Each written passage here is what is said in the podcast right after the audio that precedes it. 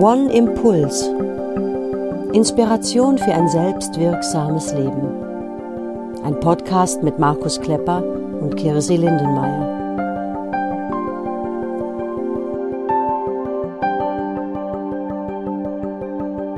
Hallo und herzlich willkommen zu unserer neuen Folge unseres Podcasts One Impuls. Wir sind Markus Klepper. Kirsi Lindenmeier. Hallo Kirsi. Hallo Markus, ja. Ihr Lieben, wir melden uns nach einer etwas längeren Pause zurück und haben gerade auch nochmal in unserem Vorgespräch gesagt, dass wir ja, uns da auch ein Stück erklären möchten. Also wir hatten, glaube ich, sogar in der letzten Folge angekündigt, dass ähm, endlich unser Seminarbetrieb wieder startet. Das ist auch über Ostern passiert. Und dadurch waren wir beide sehr eingespannt, auch im Vorhinein. Wir erzählten euch ja auch, dass wir mit dem ähm, das Seminarhaus gewechselt haben. Das heißt, wir sind sozusagen umgezogen. Da gab es einiges zu tun. Ja, und dann hatten wir eigentlich gerade so den Groove und dachten, ja, so ein Podcast, äh, der wäre mal wieder dran. Und dann war erst ich krank und dann warst du krank, Markus. Also das wollten wir einmal kurz benennen. Vielleicht haben sich einige von euch schon gewundert, warum wir länger nichts mehr von uns hören haben lassen. Und Markus, wir haben auch gerade so gesagt, wir würden gern in den längeren Abständen bleiben, weil ähm, zum Glück eben der Seminarbetrieb jetzt auch wieder richtig Fahrt aufnimmt und wir es uns dann auch erlauben, einfach ja so ein Stück weit längere Pausen zwischen den Folgen zu lassen. Zumindest äh, kann es sein, dass äh, die Pausen länger werden. Und äh, wir haben ja von Anfang an im letzten Jahr gesagt, es geht uns jetzt nicht darum, in kurzen Abständen immer wieder mal ein Häppchen so als Social Media gerechte Soundbites, um irgendwie eine eine, eine Marketingpräsenz irgendwie damit äh, zu gewährleisten. Das ist gar nicht unser Anliegen, sondern es war im letzten Jahr, als wir keine Seminare gemacht haben, so das Ziel, Inhalte, die uns beiden im Rahmen der Arbeit, die wir machen, wichtig sind, die ein Stück intensiver auch zu beleuchten. Und ich bin ganz froh darüber, dass wir, wir haben ja meistens jetzt so etwa eine Stunde pro Podcast, ist eigentlich normalerweise, sag mal, viel zu lange, weil so die, äh, die, die, Ein, die Einstellung ja auch da ist in, in diesen modernen Formaten. Die Menschen hören sich das gar nicht so lange an.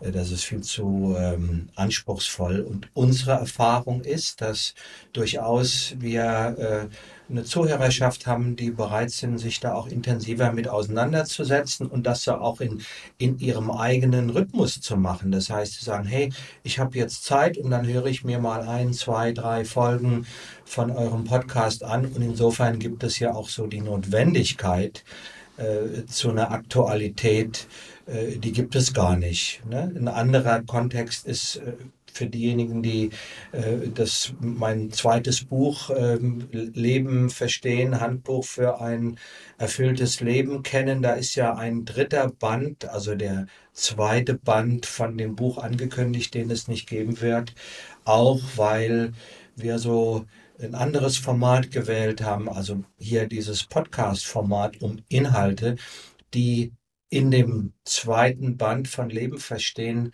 ähm, äh, publiziert hätten werden können, was für eine grammatikalische Ausdrucksweise, dass wir die jetzt auf die Art und Weise machen. Insofern, wir bemühen uns, einen gewissen Flow äh, aufrechtzuerhalten, so vielleicht einmal im Monat. Und wenn es mal länger dauert, nein, wir sind nicht weg vom Fenster, wir haben das Projekt nicht fallen lassen, sondern wir machen das so, wie es in unseren Zeitplan hineinpasst. Und wir sind froh auch, dass es durchaus viele Menschen, die zu uns kommen, gibt, die sagen, hey, ich kenne eure Arbeit oder ich kenne dich, nicht nur die Stimme, sondern auch äh, die Inhalte schon aus dem Podcast und bin auch ein Stück neugierig geworden, jetzt anderes noch zu erleben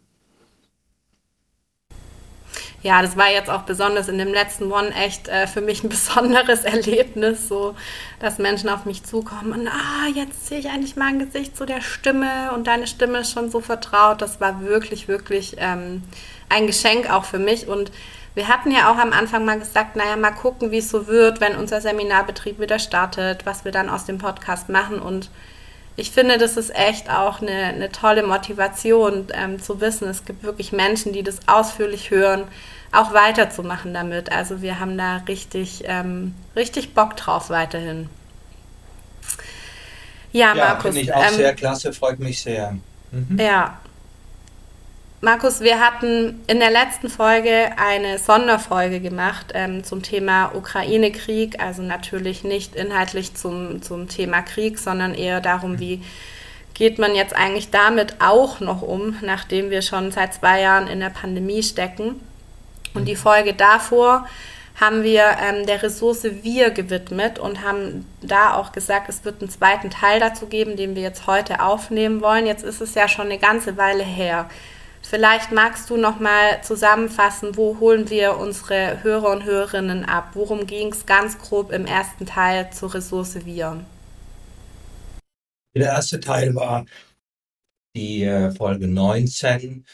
Ähm, Ressource Wir als Baustein, als einer der drei Bausteine, die, um unser, in unsere Kraft zu kommen, unser Potenzial zu entfalten, wichtig sind. Die Ressource Ich, die Ressource Wir, die Ressource das große Ganze. Darüber hatten wir ja schon in, einem, in einer früheren Folge äh, unseres Podcasts äh, gesprochen.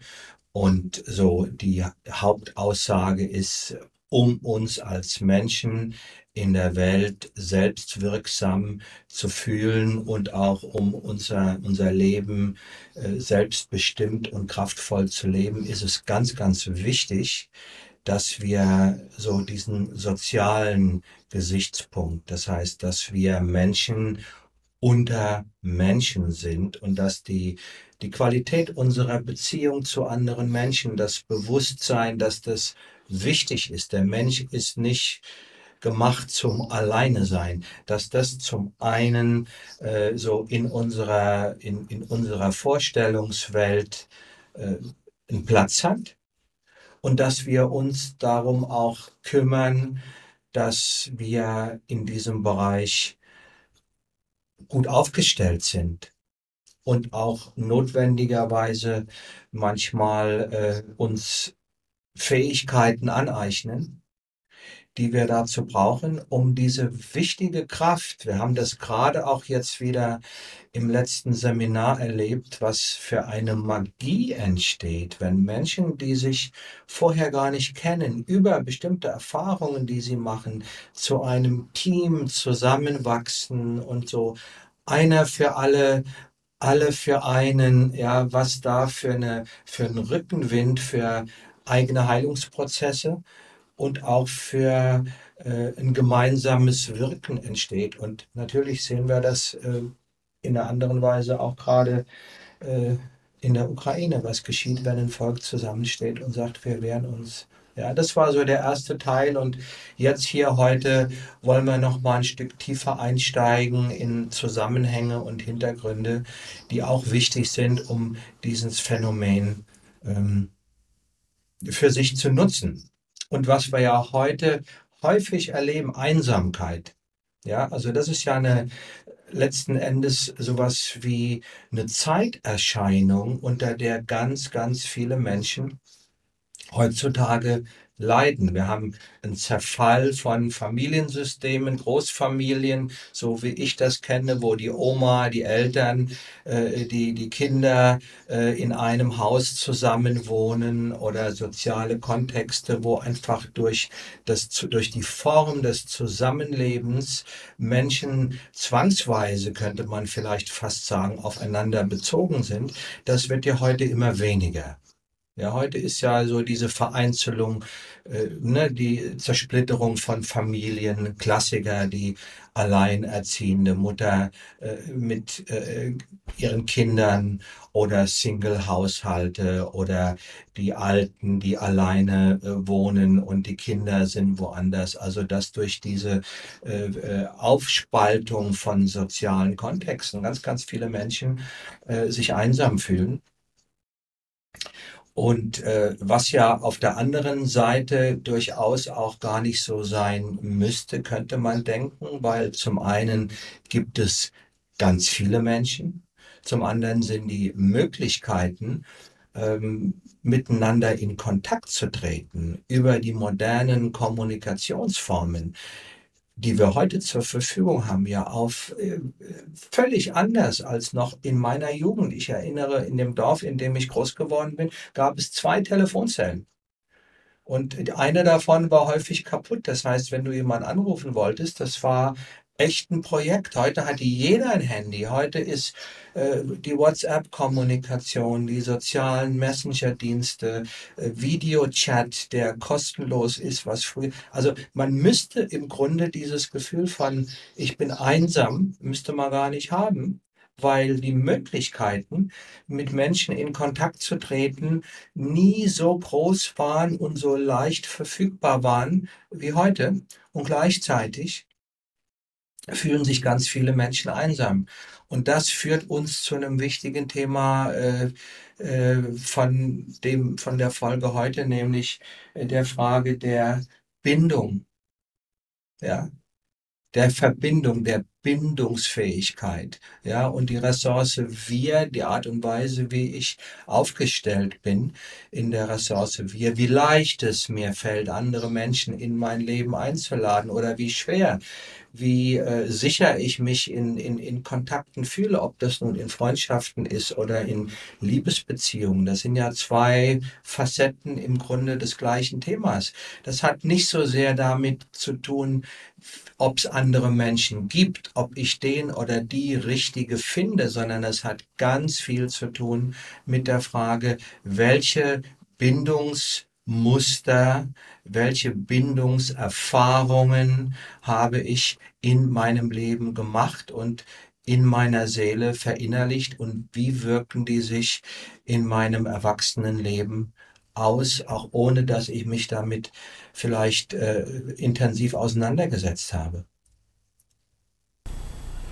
Ja, und ich glaube auch, also ich, ich habe jetzt nicht recherchiert, aber ich bin mir sicher, dass das auch die Wissenschaft, Wissenschaft bestätigt. Das ist ja durch diese vielen Kontaktmöglichkeiten ähm, oft auch so, dass es eben an Qualität verliert. Ne? Also diese Überflutung und dieses Überangebot von ständigen Bildern, Kontakt und natürlich auch sozialen Netzwerken ähm, bekomme ich auch bei meinen Jugendlichen oder auch in meinem Alter oder auch bei mir selber mit. Man wird einfach so überflutet und was dann oft fehlt, ist ja das, was uns ja letztendlich auch nährt in Kontakten zu anderen Menschen und das, was wir auch als Erwachsene brauchen. Und wie du gerade sagtest, Markus, auch in der Folge werden wir wieder natürlich einen Blick ähm, auf die Kindheit, auf ähm, das legen, wie fing alles an und unsere Bindungsmuster anschauen. Mhm. Ja.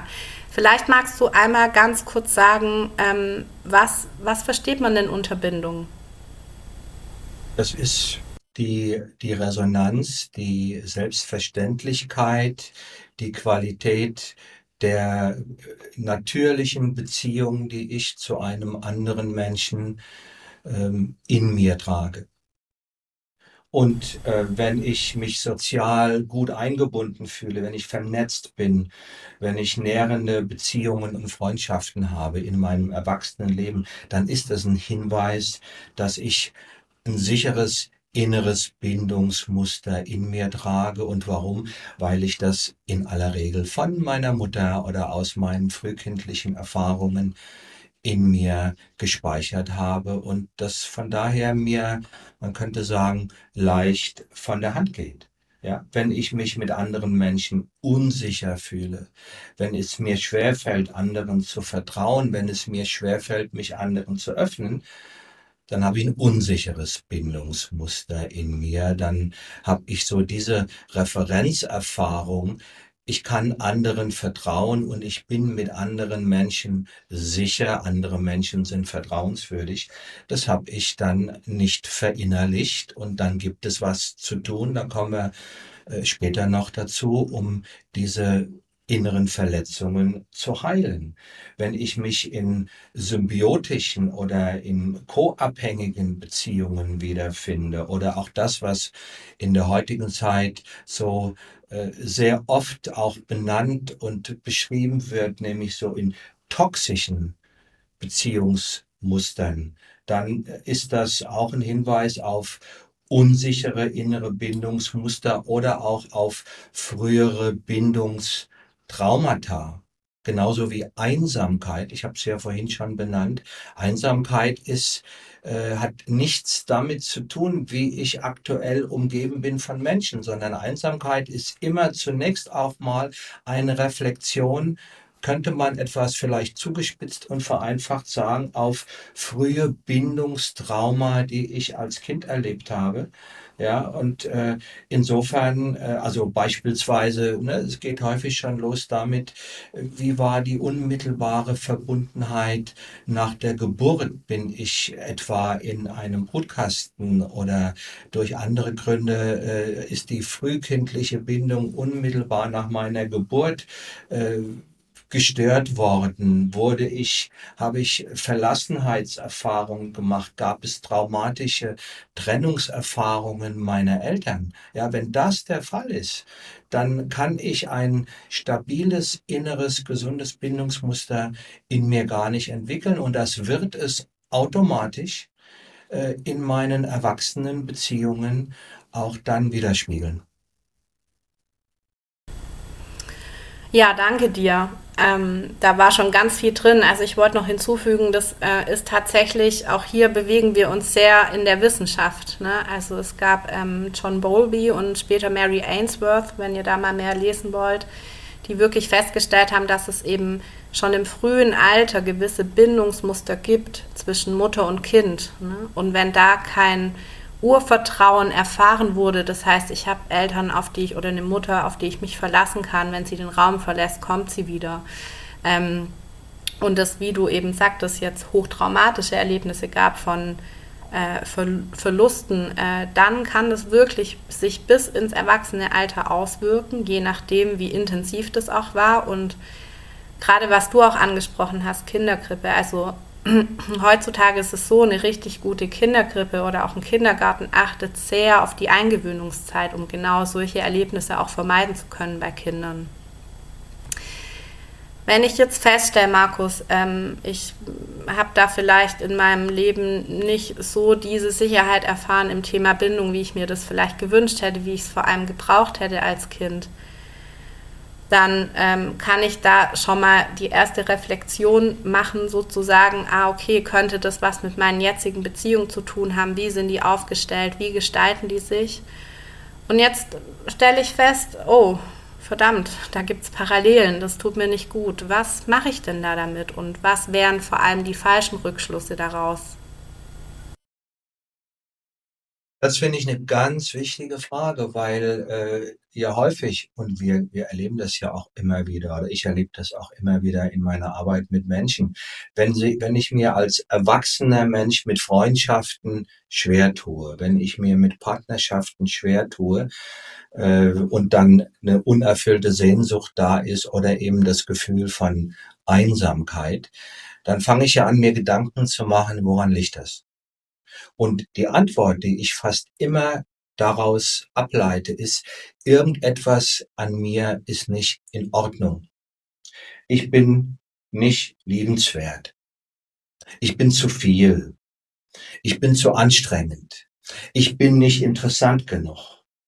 Ja, ähm, und diese Rückschlüsse, die ja dann auch mein Selbstwert nicht aufbauen, sondern beschädigen, diese Rückschlüsse haben mit dem, worum es eigentlich geht, im Grunde nie was zu tun. Wenn mir aber klar wird, wenn ich mir diesen Gedanken erlaube und auch verordne, es könnte gut sein, dass wenn ich als erwachsener Mensch mich eben nicht sozial frei und selbstverständlich und sicher äh, bewege und äh, Vertrauen habe in andere Menschen und es mir leicht fällt, Beziehungen einzugehen, Freundschaften einzugehen, auch Grenzen zu setzen. Wenn ich also diese, diese komplexen sozialen Fähigkeiten, die es braucht, um mich sicher zu fühlen und verbunden und gleichzeitig auch auf eine angemessene Weise frei ja, das ist ja eine Definition, die wir äh, oft auch benennen, wenn es um, um lebendige Beziehungen geht. Was ist eine lebendige Beziehung? ob das nun eine Zweierbeziehung ist, also eine Partnerschaft oder auch eine Freundschaft. Die lebendige Beziehung ist ein Raum, ein sicherer Raum, wo Menschen aufblühen. Also keine koabhängige, symbiotische, kein koabhängiges, symbiotisches Aneinander klammern mit all den Side Effects, mit der Verlustangst, mit der Angst, den anderen zu verlieren, sondern ein Raum, wo ich weiß, hier kann ich sein. Hier bin ich sicher und ich kann mich hier entfalten. Wenn ich das nicht habe, dann liegt das nicht daran, dass an mir etwas nicht in Ordnung ist, sondern es liegt immer daran, dass mein verinnerlichtes Bindungsmuster, für das ich nicht schuld bin, das mir sozusagen durch die Erfahrungen meines Lebens äh, als Aufgabe gestellt worden ist, dass dieses Bindungsmuster auf Grundlage dessen ich mich verhalte, unsicher, ängstlich, brüchig, gestört ist. Und das ist eigentlich für den Selbstwert eine entlastende Erkenntnis. Und was es dann braucht, um da rauszukommen, ist ja auch wichtig. Ja, der erste Schritt ist, es wäre gut, dass ich diesen Zusammenhang erkenne. Es wäre gut, dass ich Verletzungen, die in diesem Zusammenhang entstanden sind, früh das verlassene, verängstigte, sich einsam fühlende innere Kind. Dass ich diese Verletzungen heilen kann. Die gute Nachricht ist, das geht. Das wissen wir aus der Resilienzforschung. Ja, dass ich dann in der, mich anfange, mich zu trauen, zu lernen, zu üben, was mir in meiner Kindheit durch die unsichere Umgebung nicht möglich war. Und dann kann ich mir damit sozusagen die, die Ressource wir auch als erwachsener Mensch wieder erschließen. Und, und der erste Blick ist natürlich äh, auf die Bindungsfähigkeit äh, meiner Eltern. Wie waren die im Kontakt? Ja, können die das? Sind die dazu in der Lage gewesen? Wie sicher habe ich mich als Kind in meinem Elternhaus gefühlt? Und da geht es jetzt nicht darum, ein Dach über dem Kopf und genug zu essen und Spielzeuge, sondern es geht um das Gefühl von Schutz, Halt, Geborgenheit. Die Eltern, die Geschwister. Welche Erfahrungen habe ich im Kindergarten gemacht, wenn es den überhaupt gab? Waren die eher nährend, inspirierend oder habe ich dort eher am Rand gestanden oder hatte immer Angst, dahin zu gehen? Welche Erfahrungen habe ich in der Schule gemacht? Auch ein ganz wichtiger Sozialisationsraum und dann auch ein ganz wichtiger Bereich, insbesondere wenn es so um das Verhältnis zwischen mir und dem anderen Geschlecht geht, die Pubertät.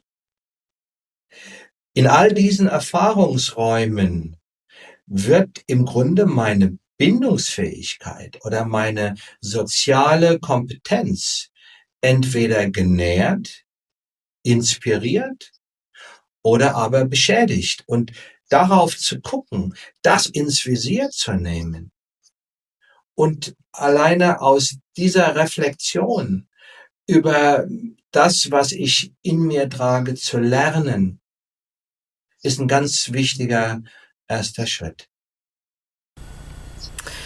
Und das Verrückte ist ja, dass also all das, was schon sehr früh passiert, oder gut, Pubertät kann jetzt auch ein bisschen später sein, ne? die Beispiele, die du genannt hast.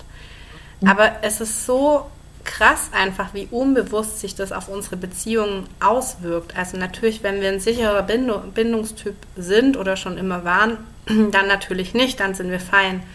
Aber gerade das, was uns eventuell als Kind oder junger Mensch geschadet hat, zum Beispiel wenn wir ambivalente Menschen um uns herum haben, genau das ziehen wir wieder in unser Leben, in unseren Beziehungen, die wir später führen. Und das finde ich eigentlich ein ganz faszinierender Mechanismus der Psyche, aber eben auch ein ganz gefährlicher. Deswegen glaube ich auch, dass wir an den Fragen nicht vorbeikommen, die du gerade gestellt hast, wenn wir merken, boah, meine Beziehungen zu Menschen möchte ich verändern.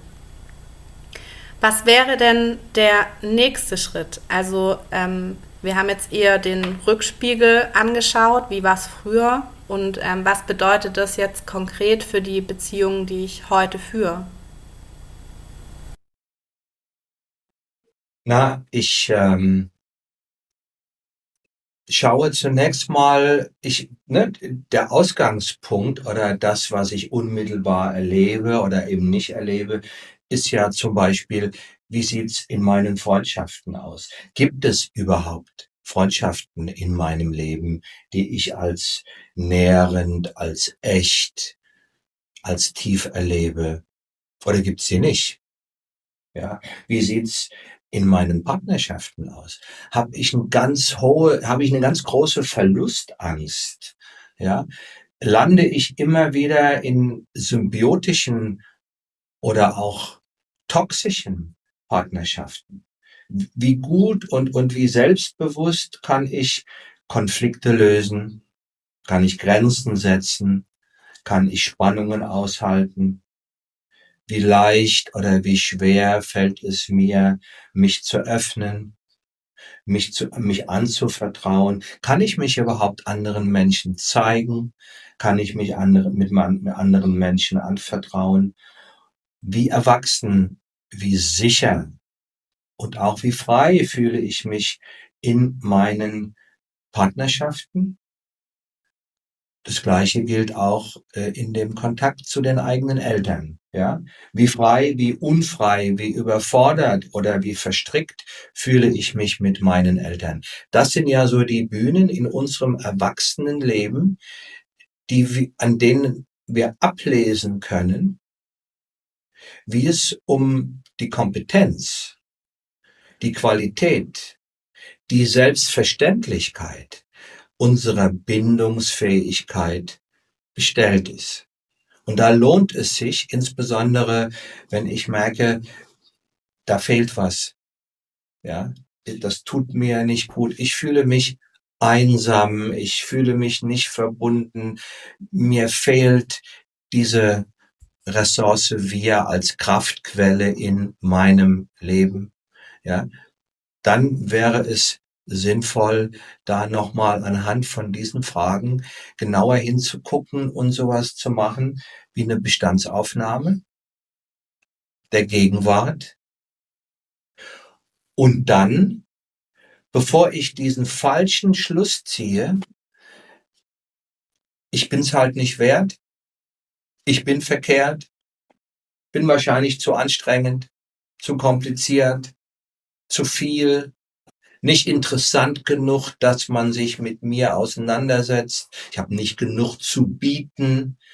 Ich kann mich nicht entsprechend verkaufen. Ich bin zu leise und so weiter. All diese diese, diese Erklärungsansätze, die wir uns dann oft zurechtlegen, sagen, nee, warte mal, wie waren das früher?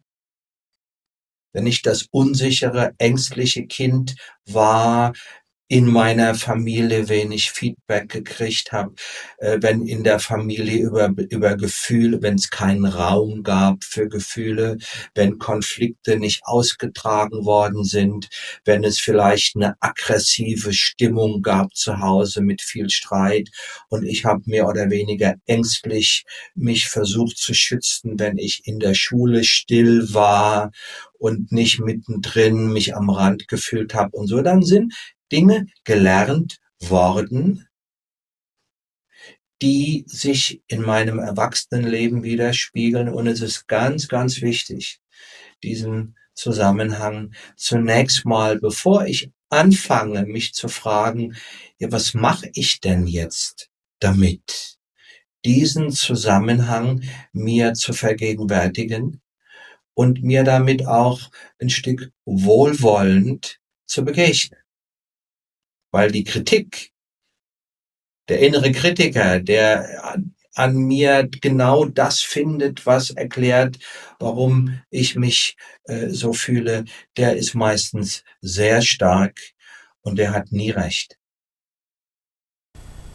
Und es ist auch, auch da ja ein gelernter kindlicher Mechanismus, ne? dass wenn man sich irgendwas nicht erklären kann im Außen, man die Schuld bei sich selber sucht. Also das tritt da ja auch immer wieder durch den inneren Kritiker zutage. Das sind so, sage ich mal, die, die ersten wichtigen Schritte und äh, die dauern auch. Also die brauchen Zeit, das finde ich auch nochmal wichtig, ähm, das, das zu benennen. Also das geht jetzt nicht mal irgendwie im Schnellflug, ich beantworte mir kurz die Fragen, dann ist mir das alles klar und dann geht's los. Sondern es ist eher so ein Prozess, ähm, den man am Laufen hält und mal hinschaut. Und jetzt hattest du vorhin schon gesagt, Markus, so, hm, das könnte auch ein weiterer Schritt sein, ähm, dass diese Erfahrungen, also die, diese unschönen Erfahrungen und ähm, vielleicht auch traumatischen Erfahrungen eine Chance haben zu heilen. Was verstehst du denn unter Heilung? Oder ich, ich sag mal, was ich drunter verstehe. Ich habe da immer so eine Metapher von, mhm. ich habe eine Wunde, die eitert, die ist vielleicht auch blutig und jetzt brauche ich dafür, dass die heilen kann, äh, die richtige Medizin, vielleicht auch das richtige Werkzeug. Und am Ende bleibt eben vielleicht auch eine ganz schöne Narbe. Also das finde ich bei Heilung eben auch immer wichtig. Heilung heißt nicht, ähm, ich bin so wie, wie wenn ich neu geboren werde und habe meine Erfahrungen nicht mehr, sondern die prägen mich ja auch ein Stück. Es äh, gibt ja auch ganz tolle Sprüche zu, wie schön Narben sein können, auch auf der Seele. Ähm, passt das so für dich oder was verstehst du unter Heilung?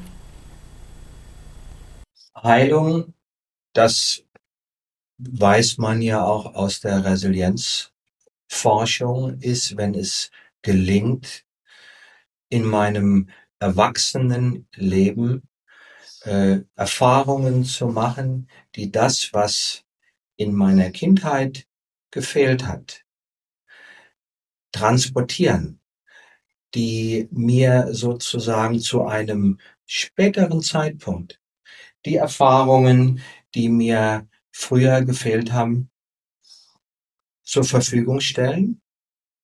Je realer das der Fall ist, je näher dran am tatsächlichen Leben das ist, je leichter fällt der Transfer und je natürlicher ist der Heilungsprozess. Was, was äh, brauchen wir als junge Menschen, als Kinder, um äh, diesen Mangel nicht zu erleiden. Wir brauchen die Erfahrung, gesehen zu werden.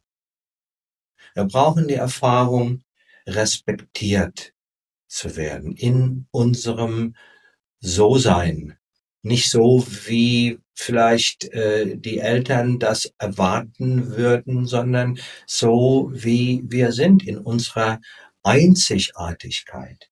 Wir brauchen so, man könnte sagen, dieses Gefühl, ich darf sein. So, wie ich bin. Ne? Bedingungslose Liebe ist etwas, was Kinder als Erfahrung brauchen, um sich entfalten zu können. In einer Partnerschaft, in einer Erwachsenenpartnerschaft ist so der Wunsch nach bedingungsloser Liebe ist gefährlich, weil der führt dann sehr schnell zu symbiotischen, co-abhängigen Beziehungen, aber als Referenzerfahrung in meiner frühen Kindheit ist das sehr, ist das wunderbar. Wir brauchen die Erfahrung, sicher zu sein. Wir brauchen die Erfahrung, willkommen zu sein. Wir brauchen die Erfahrung, dass keine Erwartungen zu erfüllen sind, um all das zu erleben. So. Und wenn ich das als Kind nicht erfahren habe und mir das fehlt, dann wird es alle möglichen Versuche geben, das zu kompensieren. Zum Beispiel, ich lerne, wenn ich brav bin oder wenn ich gut bin, wenn ich erfolgreich bin, wenn ich gute Noten in der Schule nach Hause bringe, wenn ich genau das mache, was Mama will, ja, oder äh, wenn ich äh, lächle und immer freundlich bin, der Bambi-Reflex, ja, so ein Kindchenschema, dass ich den anderen Freude mache und so ein Sonnenschein bin, dann kriege ich eine entsprechende positive Resonanz, dann werde habe ich werde mache ich die Erfahrung, oh, die finden mich toll, ich werde geliebt, aber um den Preis mich selbst zu verstellen, um den Preis zu performen. Ich verkaufe ein Stück meine Individualität, meine Eigenständigkeit, um etwas anderes, was mir eigentlich zusteht und nicht zur Verfügung gestellt wird, um das zu kriegen. So, also das würde beschreiben, was es äh, braucht, damit sozusagen das in das verletzte innere Kind das ist ja auch eine Metapher, die allgemein, die viele kennen, innere Kindarbeit. Worum geht es bei der inneren Kindarbeit? Es geht darum, mein Schattenkind, also der, den Teil meiner Seele, dem früher viel gefehlt hat und der gelernt hat, sich zu verstecken und alle möglichen Dinge zu tun, um sich sicher zu fühlen, diesen Teil in mir zu sehen den letzten Endes zu umarmen, dem mit Wohlwollen, mit Aufmerksamkeit zu begegnen, so dass eine, eine nachholende äh, Nährung oder Nahrung passieren kann. Ja, und das, das Problem ist, äh, dass äh, wir, um das zu erreichen, häufig äh, auf Wegen unterwegs sind, die das ursprüngliche ähm, den ursprünglichen Konflikt nicht lösen, sondern ihn noch tiefer werden lassen. Also da gibt's ganz viele Fallen, die wir auf jeden Fall auch irgendwie vermeiden sollten. Ja, genau, darauf wollte ich gerade auch nochmal raus. Also du hast es schon benannt, es geht dann oft weiter, dass wir Dinge kompensieren, also schon als Kind anfangen, diese Dinge zu kompensieren und meistens dann auch in unserem Leben als Erwachsene weiter kompensieren. Und mm, ich will noch mal ein Stück zurückgehen, wenn du jetzt sagst, naja, jetzt wird mir irgendwie äh, durch diese Fragen, die du gestellt hast, ne, könnte es jetzt sein, Menschen wird jetzt bewusst, ja, meine Güte, klar, das hat mir immer gefehlt. Das habe ich nie erfahren von meinen Eltern oder von anderen wichtigen Bezugspersonen dann wäre jetzt das Logischste, zu denen zu gehen und sich das zurückzuholen oder nachzuholen. Und du hast es gerade schon genannt, es gibt ähm, ganz, ganz wichtige oder blöde Fallen auch. Und es ist wichtig, dass wir die nochmal benennen. Also was wäre denn, äh, ihr merkt es ja schon an dem, wie ich es sage, natürlich kann man sich das bei seinen Eltern in der Regel, also das muss man jetzt auch mal sagen, in der Regel nicht mehr abholen. Weil wenn es es früher nicht gab, ist die Wahrscheinlichkeit, dass es das heute gibt, nicht so besonders hoch.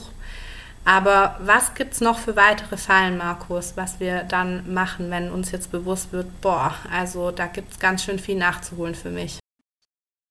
Es ist wichtig, dass ich mir bewusst mache, dass Heilung notwendig ist, dass ich auch den, dem Gedanken irgendwie Raum gebe, dass diese Heilung stattfinden kann aber eben nicht an den Stellen, an denen ich sie oft suche. Also ne, wenn ich merke, ich habe von meinen Eltern als Kind nicht die Aufmerksamkeit gekriegt, nicht die Liebe gekriegt, die ich gebraucht hätte. Und das ist ja leider Gottes bei vielen von uns der Fall. Und das bedeutet nicht, die Eltern sind böse, sondern das heißt ganz oft, sie hatten das selbst nicht im Angebot.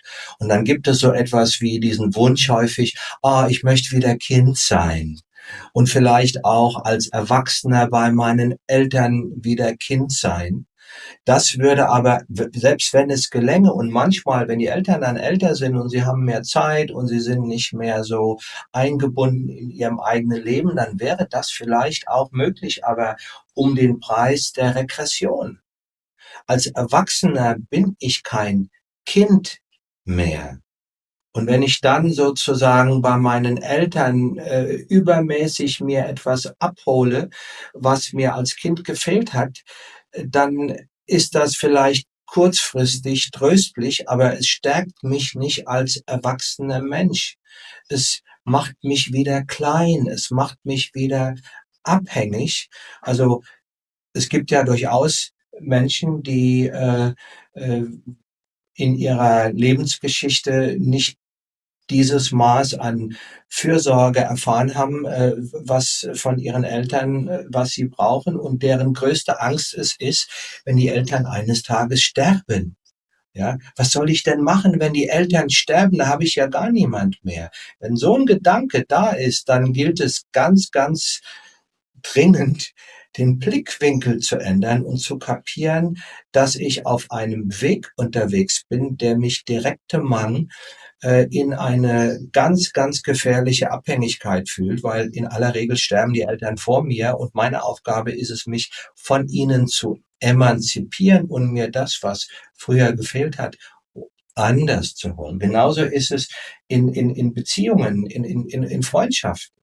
Ja, also der Wunsch, ich habe es gerade eben schon gesagt, nach bedingungsloser Liebe, nach übergroßer Sicherheit, nach ständiger Harmonie, ja, der ist die Grundlage von co-abhängigen Beziehungsmustern, die vielleicht kurzfristig mir so etwas vermitteln wie ein Gefühl von Zusammengehörigkeit, aber die nie im Leben in der Lage sind, meine Eigenständigkeit zu fördern und die ursprüngliche Wunde vielleicht eine Weile verkleistern, aber um den Preis, dass die Angst, das zu verlieren, immer da ist und mich nicht selbstständiger, nicht erwachsener werden lässt, sondern abhängiger und kleiner. Ja, genauso am Arbeitsplatz. Also natürlich ist es toll, wenn ich von meinem Arbeitgeber für das, was ich tue, gewertschätzt werde. Aber wenn ich die Wertschätzung für mich als Menschen in meiner Kindheit nicht erlebt habe, dann bringt es wenig, wenn ich mich darüber echauffiere, dass mein Chef irgendwie so ein Wertschätzungsmuffel ist und dass er nicht sieht, was ich mache. Es vergrößert meine Abhängigkeit und auch meine Konflikte. Ja, also ich kann niemals am Arbeitsplatz die Wertschätzung erwarten, äh, die mir fehlt, insbesondere wenn ich da eine Wunde habe, sondern mir, ich muss mir dann vergegenwärtigen, okay, das die kommt von woanders her und die Aufgabe, das zu lösen, äh, die muss ich mir woanders stellen, in einem therapeutischen Prozess oder in Erfahrungen, äh, die in einem anderen Kontext stattfinden als am Arbeitsplatz. Nun sind die meisten von uns oder eigentlich alle berufstätig und viele haben diese Situation, dass es, dass ich was leiste, dass ich was tue und dass ich das Gefühl habe, ich werde nicht genügend gesehen, ich werde nicht genügend geschätzt, ich bin nicht genügend wichtig. Das ist leider Gottes in der heutigen Zeit eher die Regel. Und da braucht es einen erwachsenen Verstand, der das äh, äh, zu unterscheiden vermag. Bier ist Bier und Schnaps ist Schnaps. Also eine professionelle Ebene taugt, also am Arbeitsplatz taugt nicht dafür, biografische Wunden zu heilen und äh, auch so Gangs, Peer Groups, Internetnetzwerke, Sekten, also Gruppen, wo äh, über äh, ein, ein, ein Zusammengehörigkeitsgefühl äh, das äh, ein Stück transportiert wird. Wir hatten das jetzt ja gerade in den zwei Jahren der Pandemie, wo viele Menschen einfach durch den Rückzug, durch die, das Ausbleiben von natürlichen sozialen Kontakten sich in äh, sozialen Netzwerken oder unsozialen Netzwerken eine Heimat gesucht haben, in Verschwörungsgruppen, in Telegram-Gruppen oder auch Jugendliche, unabhängig jetzt von der Pandemie, wenn es so äh, Gruppen gibt, wo Magersucht propagiert wird oder die, die Sehnsucht nach dem Tod und dann entsteht so etwas wie ein gemeinsames Zusammengehörigkeitsgefühl. Das ist in der heutigen Zeit eine ganz, ganz große Gefahr. Und die, die, die, die, die Wurzel dafür ist häufig die Suche nach Verbundenheit, die Suche nach Gemeinschaft. Ja, also da gilt es auch mit einem wachen, erwachsenen, weisen Blick äh, von außen ein Stück drauf zu schauen. Das heißt, zum einen zu sehen, ich habe da eine große unerfüllte Sehnsucht. Und ich weiß auch immer mehr, wo diese Sehnsucht herkommt. Und ich mache mich auf den Weg, diese Sehnsucht zu heilen und diese Wunde, äh, die Sehnsucht zu stillen und diese Wunde zu heilen. Aber ich mache es dort, wo es sicher ist und wo es mich mehr in meine Selbstständigkeit, mehr in meine Unabhängigkeit, in Verbundenheit bringt und nicht weiter noch mehr in eine Abhängigkeit hineinführt. Ja, und ich finde, da hast du vorhin einfach äh, auch schon ganz tolle ähm, Anhaltspunkte gegeben. Also was macht denn eine gute, nährende und verlässliche Beziehung aus? Also wie, ne, viele fragen sich jetzt vielleicht, ja, okay, wie erkenne ich das denn dann? Also ähm, das hattest du vorhin schon echt schön gesagt. Also äh, letztendlich sind es Beziehungen, in denen sich Menschen gesehen fühlen, wo nichts erwartet wird, wo man eben respektiert wird und wie du vorhin so schön gesagt hast, wo ich einfach sein darf, so wie ich bin. Und ich glaube, dass jeder die Fähigkeit in sich hat, das auch so ein Stück zu spüren, ob das zutrifft oder nicht. Also ist das passend für mich oder nicht. Und sicherlich muss das, muss, finde ich, sollte das geprüft werden. Also wenn ich mich auf neue Menschen einlasse, egal in welcher Form, finde ich, ähm, hat man das Recht, das eine Zeit lang zu prüfen. Würdest du das bestätigen, Markus, dass wir eigentlich tief in unserem Inneren dann auch merken, wenn wir wach genug sind, tut mir das gut? Ist das der richtige Rahmen, um auch ein Stück heilen zu können? Das kommt schon auch sehr darauf an, inwieweit ich diese Erfahrung bereits schon mal auch gemacht habe. Also wenn ich für das Gefühl von Sicherheit, ich bin ich bin sicher, ich darf sein. Diese Sehnsucht, die tragen wir alle in uns.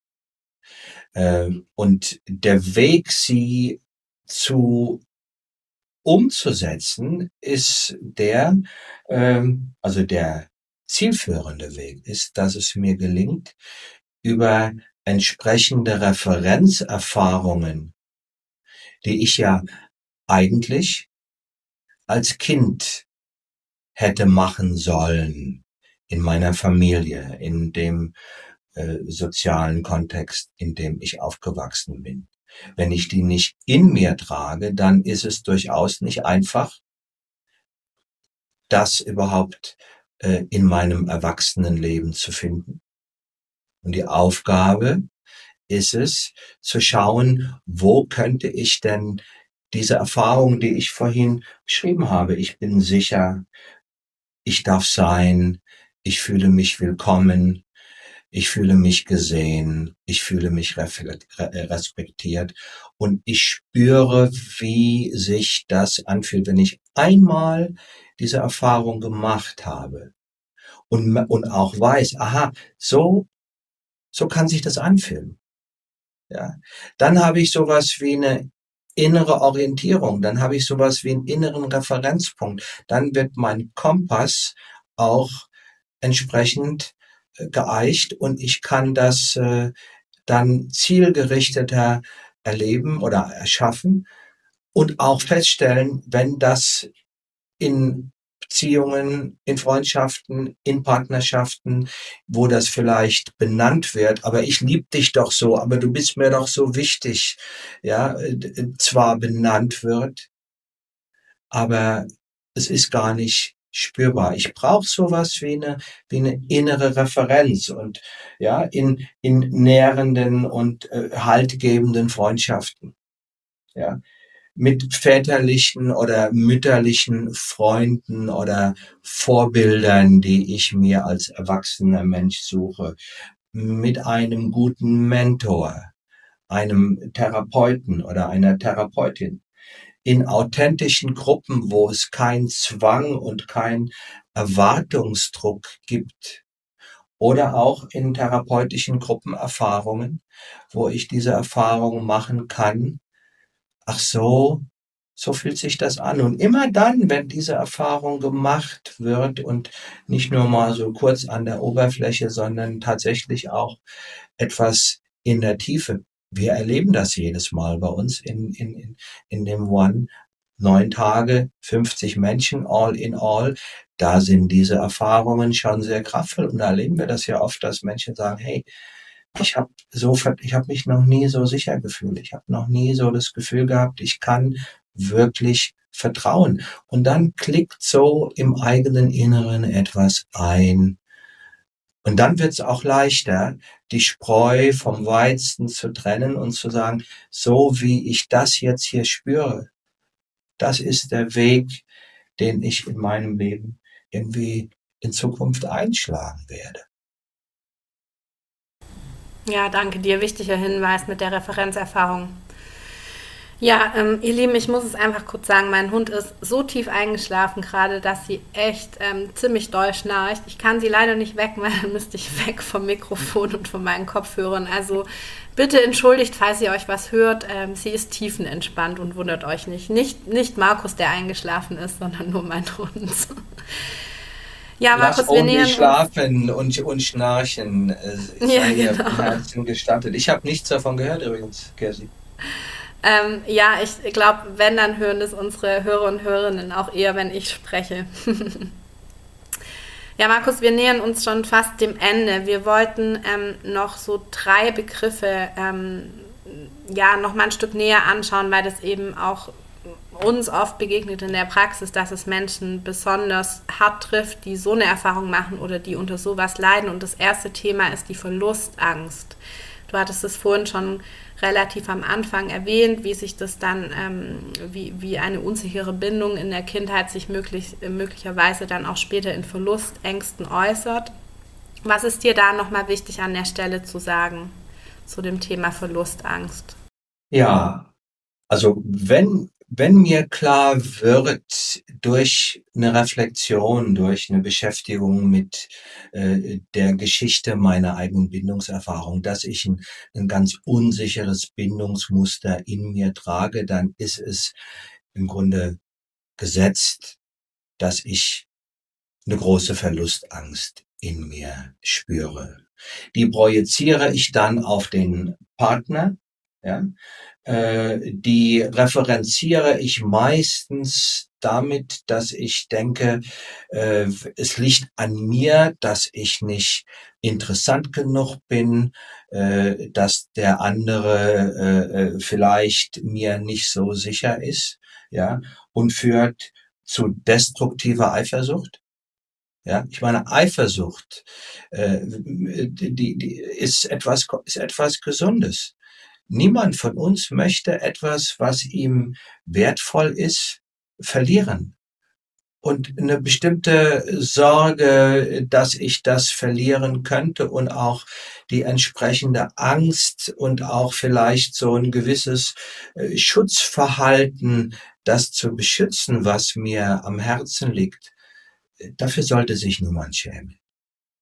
Aber wenn jede Aktivität äh, meines Partners dazu führt, dass ich irgendwie eifersüchtig werde, dass ich jede, jeden anderen Menschen, der ihn vielleicht interessant findet, sofort mit Eifersucht überziehe und, und überheftig reagiere, dann muss ich einen Schritt zurücktreten und sagen, wait a second, da ist jetzt hier die, die Partnerschaft, die Bühne für eine äh, gestörte Bindungserfahrung. Und wenn ich die Partnerschaft nicht übermäßig belasten will oder meinen Partner versuche durch Kontrolle äh, an mich zu binden und ihn damit im Ergebnis natürlich häufig wegschicke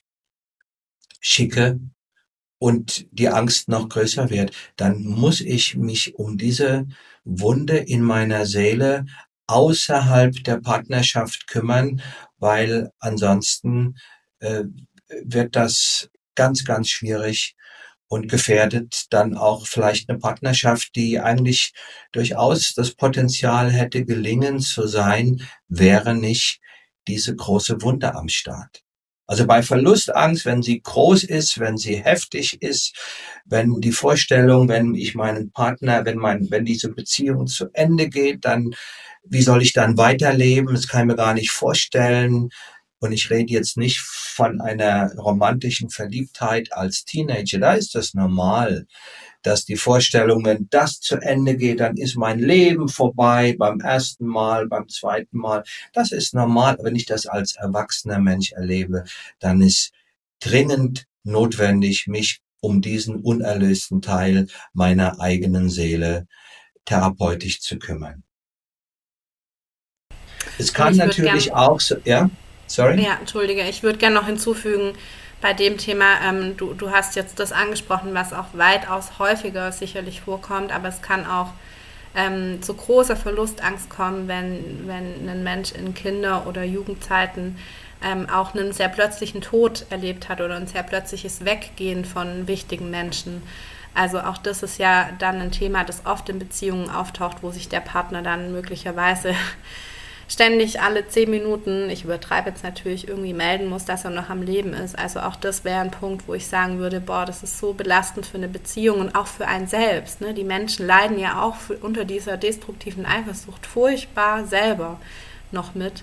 Da wäre ich auch noch ja, dafür, auch bei diesem Thema, wenn es darum geht, oh Gott, könnte der andere jetzt möglicherweise nicht mehr kommen oder sterben. Auch das ist was, was eine Beziehung dauerhaft echt schädigt. Ja. Ich wollte noch eine, eine Sache ergänzen, Kirsi. Ich habe ja da gerade eben reingequatscht, sorry, ähm, und habe gesagt, na, wenn das da ist, dann wäre es gut, sich therapeutisch darum zu kümmern. Es gibt noch einen Schritt davor.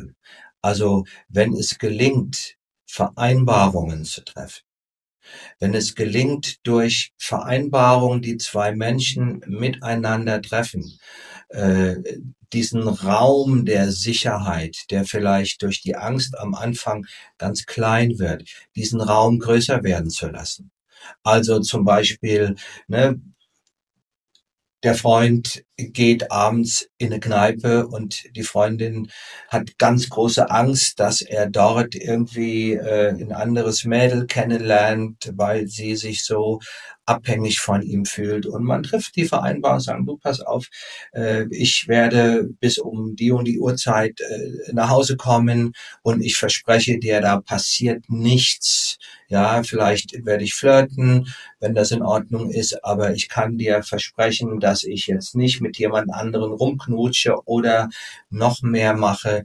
Ja, und wenn dann diese Vereinbarung eingehalten wird, und wenn sie von beiden wirklich bewusst getroffen wird, dann kann im Lauf der Zeit durch das Treffen von verlässlichen Vereinbarungen der Raum der, des Vertrauens und der Sicherheit, der am Anfang nicht da ist, geschaffen werden. Also, also eine Koproduktion. Wenn das nicht gelingt, dann ist es, wäre der nächste Schritt zu sagen, okay, dann hole ich mir therapeutische Unterstützung. Ja. Und Verlässlichkeit ist ja etwas, was in der heutigen Zeit leider Gottes auch so als äh, vielleicht äh, etwas gar nicht so wichtige Qualität äh, nicht hoch im Kurs steht. Und Beziehungen brauchen einen sicheren Rahmen, egal wie eng oder wie weit der gesteckt ist. Ich muss mich auf jemanden verlassen können, um mich auf ihn einzulassen. Das ist auch eine wunderbare Überleitung zu dem nächsten Begriff, den wir noch mal kurz anschauen wollten, weil ähm, genau darum geht es, also es geht um Bindungsstörung oder Bindungsangst. Und ich finde ja auch, dass dieser Begriff auch sehr oft verwendet wird tatsächlich. Also der ist halt bindungsgestört und der hat halt Bindungsangst. Und gleichzeitig, glaube ich, ist es den wenigsten Menschen bewusst, die vielleicht da wirklich ein Thema haben, ähm, da mal wirklich auch hinzuschauen. Also ich finde gerade bei Verlustangst, da ist es ganz klar, das spüre ich in meinem ganzen Körper, wenn es da ist. Bei Bindungsangst wird es eben oft damit begründet, was du gerade schon als Beispiel genannt hast.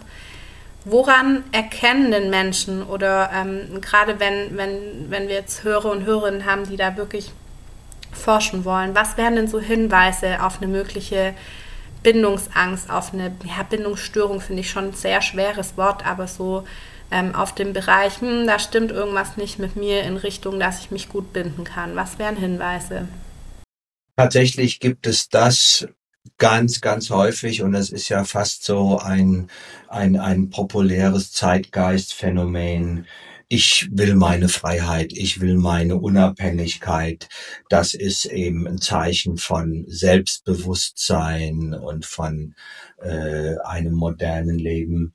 Äh, un unverbindliche, oberflächliche Beziehungen, On-Off-Beziehungen, Beziehungsabbrüche, ja, wenn ich äh, nur in der Lage bin, äh, Fernbeziehungen zu führen und dann, wenn es näher wird oder wenn es tiefer wird, äh, mir jemand anderen suche. Also wenn ich mich nicht wirklich vielleicht mir auf der einen Seite äh, eine tiefere Beziehung wünsche in meiner Vorstellung, aber merke, wenn immer es irgendwie einen Schritt tiefer gehen könnte, dann kommt mir etwas anderes in den Sinn, ja, dann, und das ist ja bei vielen Menschen so der Fall, und das wird ja auch durch die Unverbindlichkeit äh, der heutigen Partnersuche, ob das nun Tinder ist oder andere Plattformen, ja, wo immer eine Alternative, jemand, der vielleicht spannender ist oder weniger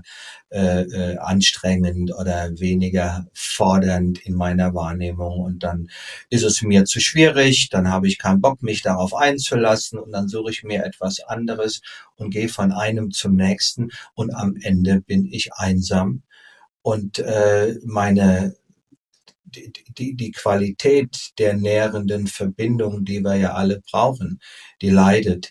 Ja, wenn, wenn ich das in, bei mir äh, feststelle, dass das sich einfach so wie ein roter Faden durch mein Leben zieht, dann ist das ein Hinweis darauf, dass da irgendwie eine, eine unsichere Bindung oder die Angst vor Bindung äh, eine Rolle spielt und es äh, nicht etwa klug wäre, diesen Lifestyle weiter zu kultivieren, sondern da mal ein Stück genauer hinzuschauen in dem Sinne dessen, was wir gerade auch heute äh, so erläutert haben. Ja, wo kommt das her und wie war das und will ich tatsächlich weitergehen? Beziehung, mich einzulassen auf einen anderen Menschen ist immer ein Abenteuer, ist immer eine Herausforderung, ist immer damit verbunden, dass ich ein Stück meiner Autonomie aufgebe, meiner sogenannten Freiheit aufgebe, im Idealfall, um eine andere Form von Sicherheit und von Rückenwind aus dieser Partnerschaft zu kriegen. Und it's always give and take.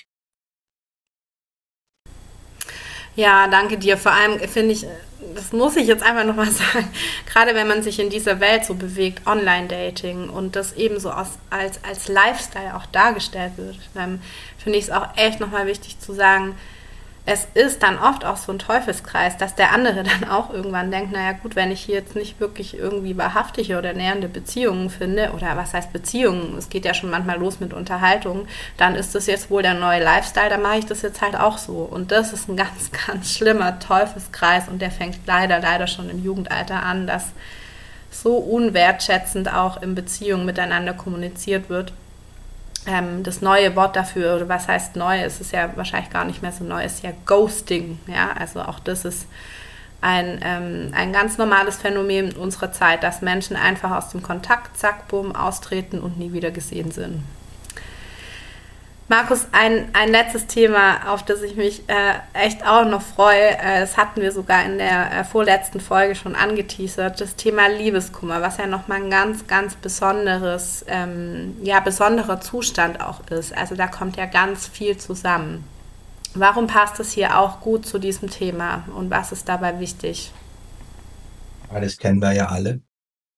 Und es ist wichtig, damit auf eine kluge Art umzugehen und auch irgendwie ein angemessenes Verständnis davon zu haben. Und äh, dass Abschiedsschmerz, Wehmut, Trauer, wenn etwas zu Ende geht, also wenn eine Beziehung zu Ende geht, wenn es eine Trennung gibt, wenn es, ja, äh, wir hatten äh, vorhin darüber gesprochen, dass, Kirsi, dass der Hund, mit dem du zusammen, der gerade im Hintergrund schnarcht, nicht mehr so der allerjüngste ist und wahrscheinlich irgendwann auch mal gehen wird, dass das, und es ist jetzt keine Liebesbeziehung, aber es ist eine wichtige persönliche Beziehung, dass das mit Schmerz einhergeht, dass das mit Trauer einhergeht und dass diese Trauer auch gefühlt werden will dass dieser Schmerz auch gefühlt werden will und dass er Raum braucht und dass der Abschiedsschmerz, wenn eine Partnerschaft zu Ende geht, auch letzten Endes ein Ausdruck ist, dass diese Beziehung, die zu Ende geht, wertvoll war. Das ist ganz wichtig. Also ich brauche auch die Bereitschaft, dieses natürliche Gefühl als solches zu begreifen und ihm einen Raum in meiner Seele und in meinem Leben zu geben. Und beispielsweise, wenn ich merke, boah, da geht was zu Ende oder ich, äh, meine Seele leidet, zu gucken, was brauche ich jetzt, um mich zu trösten? Also ich bin vor vielen Jahren, vor 25 Jahren, als eine Beziehung äh, zu einer äh, zu einer Freundin, wo wir beide irgendwie äh, ganz äh, eine, eine Familie gründen wollten und aus Gründen, die mit die mit uns beiden gar nicht so viel zu tun hatte, sondern mit äußeren Faktoren äh, klappte das nicht. Und wir mussten uns trennen und ich war unfassbar verletzt und traurig. Und was habe ich dann gemacht? Ich bin zu zwei anderen Freundinnen, keine Liebesbeziehung, sondern zu zwei Frauen gefahren, die im Nachbardorf wohnten und habe zu denen gesagt, Mensch, ich brauche einfach, ich möchte nicht alleine sein. Kann ich immer für ein paar Tage bei euch sein, weil meine Seele ist echt gerade in Trauer. Und die sagten, ja, Markus, komm vorbei. Und das war dann irgendwie ein paar Tage und dann war das auch wieder verstoffwechselt. Und äh, dieser Prozess ist ein natürlicher Prozess, der mit Trennungen einhergeht. Und es ist wichtig zu lernen, dem auch irgendwie Ausdruck zu verleihen. Und auch ein Satz, den ich ganz spannend finde und auch ganz zielführend ist, die Qualität einer Beziehung zeigt sich auch in der Art und Weise, wie sie zu Ende geht und wie sie auch emotional zu Ende gehen darf. Und es ist meine Verantwortung, diesem Kummer, diesem Abschiedsschmerz, dieser Trauer auch einen Raum zu geben und zu lernen, die Gefühle zu fühlen. Ja, so. Liebes, heftiger Liebeskummer, wenn das also in ein bestimmtes Maß übersteigt, wenn es irgendwie äh, Verzweiflung in mir auslöst, wenn es irgendwie heftige Gefühle in mir auslöst, so als wäre mein Leben jetzt zu Ende, als würde ich äh, nicht weiterleben können, äh, ganz heftige Selbstwertzweifel irgendwie auslöst. Das hat nie mit der zu Ende gehenden Beziehung zu tun, sondern das ist äh, ein Ausdruck von einer unerlösten kindlichen Verlustangst, von kindlichen Mangelerfahrungen. Und es ist ja manches Mal so, das wissen wir ja auch, dass ähm, mein Kopf sogar weiß, dass es gut ist, dass die Beziehung zu Ende geht, weil ich schon lange nicht mehr glücklich war. Und trotzdem ist das Herz oder die Seele in einem Zustand von Aufruhr, von Panik, weil etwas Altes dadurch irgendwo angetriggert wird. Ja, und dann wäre es hilfreich und wichtig, diese Unterscheidung zu treffen, entweder selbst oder häufig sind es dann auch Freunde oder vielleicht ein therapeutisches Setting, was mir sagt, hey, es ist gut oder ist es gut, diesen Schmerz, diese Verzweiflung zu fühlen und sie hat mit der jetzigen zu Ende gehenden Beziehungen, das war allenfalls der Trigger, der Lichtschalter, der angestellt, angeschaltet worden ist, die Projektionsfläche. Und wenn ich, das braucht vielleicht eine Weile, bis ich mir das vergegenwärtige, ja, weil sich's am Anfang so existenziell anfühlt, ja, ähm, aber das ist auf jeden Fall die Perspektive, die ich dann einschlagen sollte, ja, und so ein Stück zu gucken, wie kann ich diese Verzweiflung an die Hand nehmen ja, mir auferlegen, auf jeden Fall diese teilweise demütigen Versuche, den anderen wieder zurückzuholen, alles zu tun, was der andere vielleicht meines Erachtens will oder braucht, um ihn auf jeden Fall zu behalten, sagen, nein, um Gottes Willen, auch wenn ich diese Impulse spüre, ich fahre dahin, ich mache alles, was er will, ich, äh, ja, sagen, ich kann das fühlen, aber ich darf es nicht tun. Weil wenn ich es tue, wird das Trauma noch größer. Trost und Halt bei guten Freunden suchen, zu schauen, wie kann ich das innere Kind, was schreit, trösten.